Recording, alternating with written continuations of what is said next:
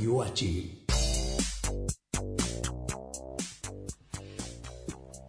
Bueno, estamos llenos de gente amiga hoy. Sí. Perdón, me agarraron comiendo. es, es- es la tarde, es la media tarde. Quiero darle la bienvenida a Lautaro Atila. Artila, Atila de Movimiento de Juventud, de Juventudes Trans. Sí, Hola. hola, ¿qué tal? Hola. Ay, qué divertido que estés acá, de verdad. La, la entrevista se hizo se hizo desear, ¿eh? Sí, estábamos Sí, siempre sí, que sí. Está- siempre quisimos que vengan y pasaban cosas. Sí, Sí. pasaban cosas. También iba a venir eh, Feliciano, pero bueno, No, no pudo venir. no pudo venir. Ellos eh, están en el colectivo de Juventudes Trans y les vamos a hacer un montón de preguntas para conocer.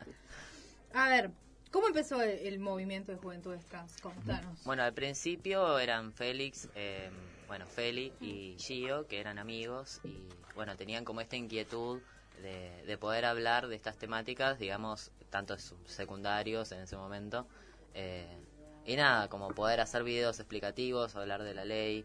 eh, más que nada porque todo lo que tiene que ver con la adolescencia trans se puede vivir a través de que las familias, digamos, acepten a sus hijos, hijos, hijas. Claro. Y bueno, Partiendo desde ahí, que partiendo ya es desde ahí, difícil, ¿no? Ya es difícil, entonces es como, bueno, la información siempre está, pero para que las familias accedan a la información no necesariamente es algo que surge siempre, entonces poder acercarles a Educar, educar a, la, a la gente como para, bueno, cómo es el proceso que ustedes quieren. para ¿Y cuándo, cuándo surgió? Y hace un año, ahora están por cumplir un año. Ahí va. Porque yo, va, ahora como que está, digo, mucho más difundido, hay más información, Más vi mucho material audiovisual, pero yo me acuerdo hace unos años era...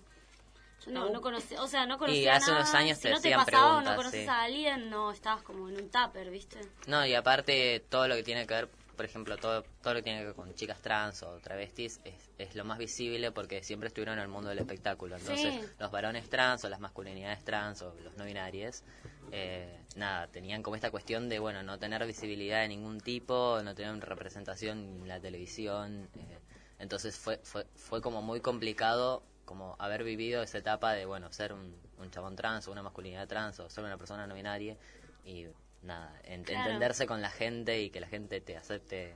Sí, es, es como que no Es tenés fuerte. lugar. Es fuerte, es que es extraño ahora. Ya es que yo no lo había pensado, que en la tele sí tenemos mujeres trans. o- Sí, pero se las toma también, va, antes como chiste, como otra Claro, vez. ya empezaron- era empezaron joda y un así. juguete para reírse, digamos. Sí. Bueno, Florencia de la Vega hace muy poco explicó que ella tuvo que, digamos, a través de la heterosexualidad buscar un- su lugar y su justificación, digamos, desde ese lugar.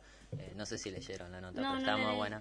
Eh, y nada, explicó como eso, como tener que reírse de sí misma para poder lograr una aceptación y poder trabajar Sí, de lo que yo he quería. visto eh, así como notas en las que se tiene que bancar un montón de cosas por justamente quieres.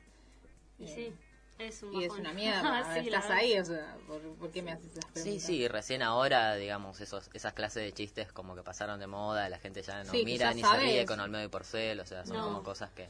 Y que la masculinidad trans no está en la tele, es verdad. Y hace- no, igual no hace no hace mucho, creo que hace dos o tres años, eh, hubo un chico trans en un gran hermano, creo. Ah, ¿y ahora no hubo un- en una novela? Sí, también. Es- en una esa fue re famoso. Que en realidad lo representa una chica cis. Claro. eh, y hubo Ah, un chico ay, trans que a partir de esa cuestión que fue como, bueno, eh, Maite. necesitamos la representación trans. Sí. en- Eso fue ¿Sentidos para enamorarse? Pero eso sí, eso fue un Sí, Maite es una chica cis igual, pero Sí. eh, añadieron pero- a un chico que se llama Lautaro y que estuvo, digamos, participando Ah. de la serie. Ah, mira, eso estuvo, está buen, Sí, sí, sí. buenísimo, la verdad Sí, que... está bueno. Sí, porque aparte, como esta cuestión de, bueno, si hablamos de las familias, digamos, el, el acceso a la información directo es la televisión, y si una familia ve la novela y hay un chico trans y puede entender que es su hija quizás no es lesbiana empatiza, y empatiza. es Claro. nada, un chico trans, es como, son cosas distintas. ¿Sabes qué? Yo me acuerdo que con mi mamá salió la- el, el tema este justamente por esa novela, porque pero yo le llevo a mamá, mamá quiero hablar de esta, no, Ah, tiene que salir a través de la tele. Ah. Eh, y yo le preguntaba, mamá, ¿qué harías si yo eh, eh, de la nada quiero ser hombre? Y me, y me dice, y bueno, son cosas que, que bien. Pero antes, antes de la novela quizás me iba a decir, no, no, no. claro, ¿entendés? Como Es muy loco esto de empatiza que la gente. antes por ahí que aparezca en la novela, no había lugar ni siquiera... Como que la gente no entiende, como que tenés, o sos mujer o sos hombre y sos gay o hetero. La gente no entiende cómo es esto de sentirte mujer y tener otro cuerpo. Digo, hay como, yo, como no, no me pasó tampoco si, si lo explique bien, pero... No, sí, lo, lo no que pasaba es que... sino ser, ¿sabés que lo ver. sos? Sí, es, es ser, es ser. Claro, Em, lo que pasa es que como que durante mucho tiempo las, digamos, las masculinidades trans que, que habían tenido socialización de lesbianas vivieron siempre como lesbianas, tomboys o como Claro. Sí. batch. Como- Entonces se entendía como ese lugar. Entonces si, te, si tenías como, como esa expresión de género medio masculina, era como, bueno, entonces es porque es lesbiana. Entonces, cuando se empieza a hablar del tema y a decir, bueno, no, la verdad es que hay chicos trans que pueden ser putos, hay chicos trans que son heterosexuales, hay chicos trans que, nada, eh, Hay son un- bisexuales, hay todo un espectro que, que eso fue como complicado en su momento de transitarlo, vivirlo como persona trans y Claro.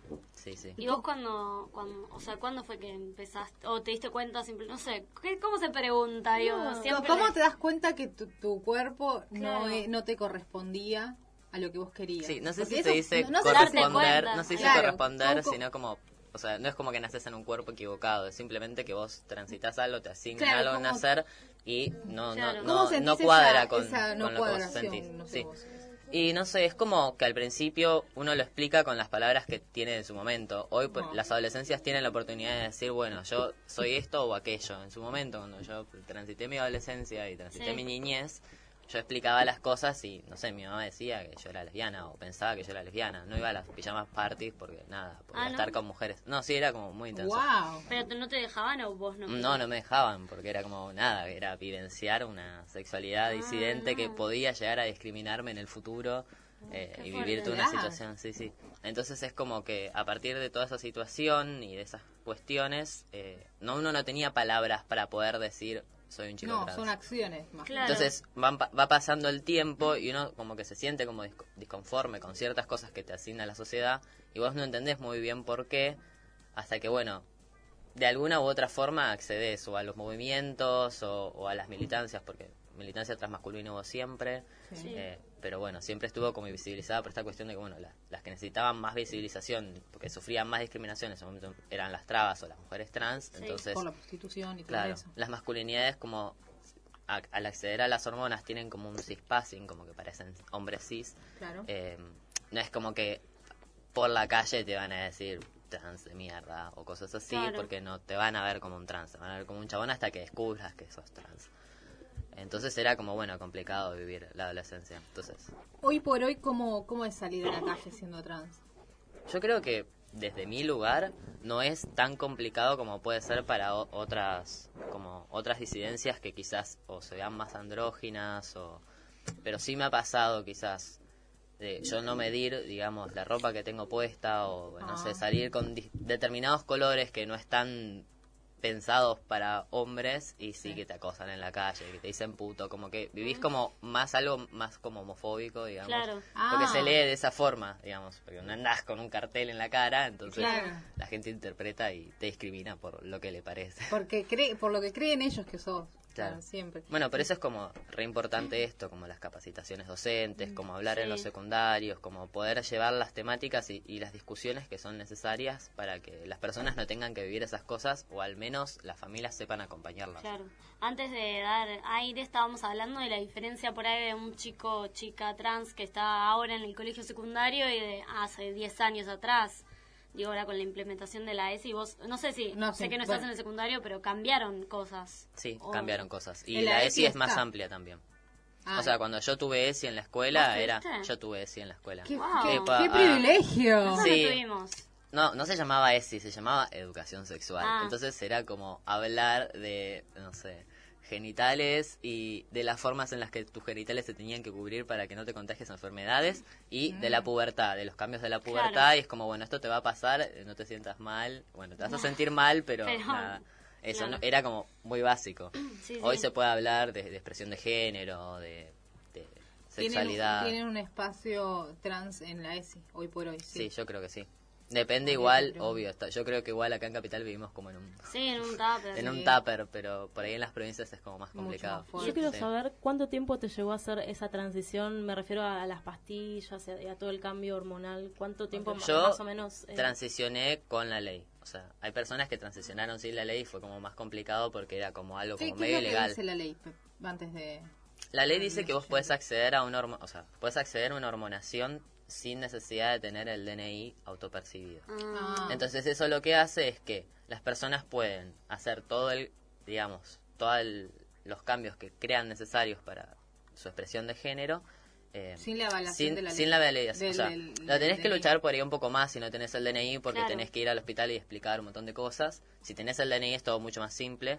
Pero lo que pasaba antes es que las personas no, no, no podían acceder a un DNI así de fácil y tenían que como que... Algo surgió como en la historia como va- varias formas, digamos, varias... varias desde, Sí. la, de- desde la Organización Mundial de la Salud, como Mm. que iban surgiendo como, bueno, la transexualidad, el, el transgénero, como esas palabras que ya no se usan La evolución Sí. del... la, en la evolución, digamos, eh, nada, las personas accedían a través de demostrar dos años de hormonación, podían acceder Claro. recién ahí a una operación o a una... O sea, el proceso es así. Primero tenés como que demostrar que vos no querés... eh, Tenías que aparte, la gente lo que hacía era como aprenderse un librito, digamos, binario de, bueno, yo me siento hombre, me gustan las mujeres, Ay, eh, y todo como muy muy Sí. estricto para que la Para persona, el psiquiatra que te veía, te crea y encima Sí. nada, te dé las hormonas. para que y- te dé las hormonas y Y después... y, o sea, después, nada, confirmar durante dos años que eras trans para recién ahí poder acceder a ciertas Increíble cosas. que alguien tenga que identificarte a vos, ¿no? Como, Sí, bueno, te- Sí, Alguien te tiene que nombrar. Y hoy yo creo que nos nombramos nosotros Nos solos. Que eso es como lo importante de la ley. Sí, sí. Es muy loco pensar esto va, eh, sumando a los debates del lenguaje inclusivo, que lo que no se nombra no existe. Es que lo que no se nombra no Y existe. está bueno darle palabras y letras a, a todo eso, ¿no? Para...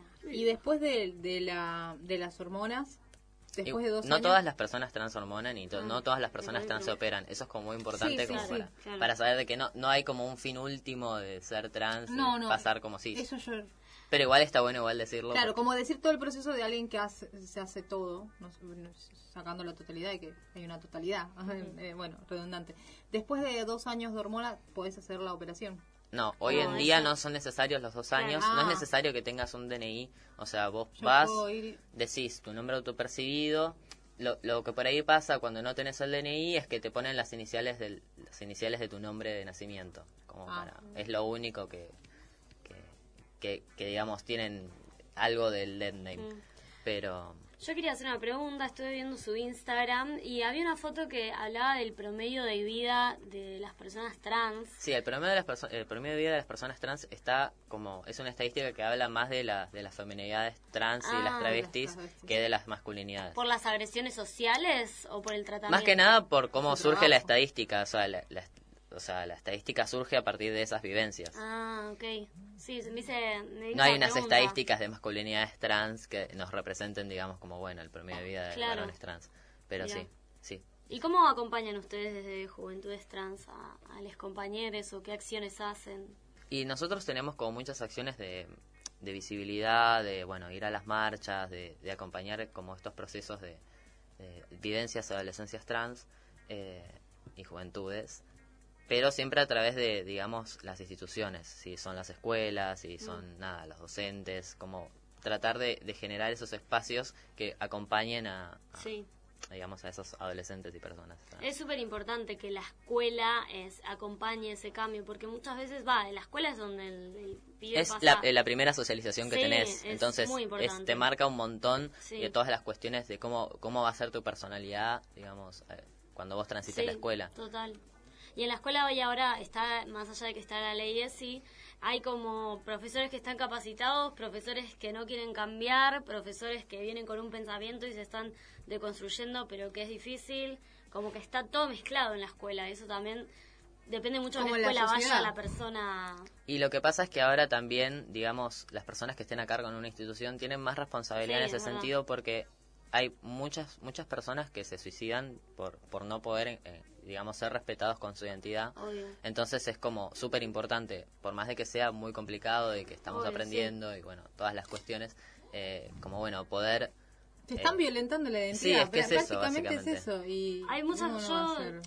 Estoy estudiando el profesorado y lo que vemos es que en los colegios como que se entiende que dar ese o no es una posición ideológica del docente. Y no, es ley. Vos, por ley del Estado, tenés que validar todas las identidades y respetar a todos y educar en eso. Y que vos no estés de acuerdo, tipo, me chupo un huevo. es No, y aparte es como que se entiende de que el marco para hablar de esas cosas solamente es ese. Claro. Y, y si la persona es trans, está cursando todos los 365 días del año. Bueno, no porque hay vacaciones. Pero, No, no, pero sí. pero, digamos, el tema se va a tocar constantemente. En y va, sí. va a haber un montón de violencia, se va a haber que abordar un montón de temas todo el tiempo que no van a ser solamente en el marco de una materia. Entonces es también entender que no es solamente, digamos, hablar del tema, sino también tomar una responsabilidad como persona cis o como, Sí. o como no trans, digamos, con, con las personas que viven es- Sí, obvio, cosas. de cambiar el enfoque. Por ahí, no sé, de un mínimo juego de formar fila varones y mujeres, que vos decís, no, bueno, no estamos en la clase de... No, sí. es que eso le puede generar una situación de ansiedad a una Todo, persona sí. trans, tipo, te- tremenda. total. Ay, por Hay un montón de cosas, sí, tipo, ir a un baño, hacer Sí. una fila, como... Un montón de cosas de la escuela que te... Sí, que que es- están todos t- que es- tan que y- sarmientista, digamos, Sí. como de la época de... Claro, que si no, que quizás nosotras como mujeres cis heterosexuales no las vemos. No, no las que, bueno. pasamos tampoco. Imagínate el hecho de un uniforme. Yo no tuve una escuela mal. en donde el uniforme, yo podía usar un pantalón en gimnasia, pero... Claro. Ah, hay, hay escuelas que te exigen la pollera y si Uh. y es, es tremendo eso. En, en invierno. Sí, sí, que no podés eh, sacártela o usar algo abrigado. Yo quiero hacer una pregunta. Como esto ya es muy, muy nuevo, ¿ustedes tienen referentes así como... Sí. nuevo el- nuevo di- digamos no, no, en es el hecho de masculinidad trans. En ese, no es que eh, tampoco es nuevo porque Ah. siempre hubo como activistas trans que por ejemplo Mauro Mauro Gri- Grispan digamos es un activista trans que estuvo hasta en, en todo ¿entendés? desde la, Wow. la cu- cuestión del mochacelis cuando surgió el mochacelis Eh, la, sí, la identidad de género o sea siempre hubo pero lo que pasaba era como que nada ha- había siempre como esta cuestión de que el, el varón trans acompañaba la lucha de las trans travestis Claro. Ah, por una que no. cuestión de que no no es que no sino que se, da- se dio así históricamente porque quienes más necesitaban y quienes más estaban en una situación eh, terrible eran las trans y las travestis entonces era como Claro. también se dio por ese lado pero sí activismo hubo siempre y bueno ahora está un poco más visibilizado digamos Sí, por suerte está más hablado, tan- por lo menos en capital. Yo no me imagino en, Pero en en provincia no, provincias mucha o en otros gente- lados debe ser súper complejo. Lo que sí, sí es nuevo, digamos, Sí. es la, la militancia de juventud y adolescencia Claro, trans, sí, porque sí, la sí. adolescencia trans existe a través de una familia, digamos, que acepta. Y familias Claro. que aceptan no no era algo que No, abundaba no. antes de la ley de Claro, identidad. si no había como adultez trans de cuando Claro, te podías trans. Y esa adultez trans que no. No. sabemos hasta cuándo dura tampoco. Claro, sí, sí, sí. Es muy importante tener un, digo, ¿no? Cuando uno tiene un hijo o algo. Pre- preguntar, ¿no? Como Hablábamos el hablar. otro día, que decían que no le hables en inclusivo a tu hijo porque lo puedes confundir si puede elegir demasiado. Es que se- la gente también entiende que se trata de una elección, es algo que te pasa y vos, o sea, Claro. la elección es si vas a transicionar o no, si vas a decirlo o no, ¿Cómo esa es la única percibís? elección. Es Claro, algo que claro. Ella que vos Pero es algo que te pasa, no claro, tiene que ver con claro, que Total. un día te levantas al mañana y te sentiste de una forma y ya. o sea. Claro, bueno, está bárbara la entrevista, la verdad nos quedaríamos hablando horas. Sumamente interesante. Además aprendemos un montón nosotros. Sí, también. pueden volver a venir. Sí, yo eh, creo que sí. Sí, ¿no? Sí. Que venga, que venga Feliciano. Te caímos bien. Sí. Sí, Eh, Feliciano. Es necesario, la- digamos, la es representación de necesario. Y a adolescencia. nosotros nos gusta un montón porque aprendemos también esto de... Sí. Porque todos estamos deconstruyendo y construyéndonos en Sí, sí. otras personas. Así que te queremos agradecer Bueno, mucho. muchas gracias a ustedes por Muchas invitarnos. gracias. Y eh, tienen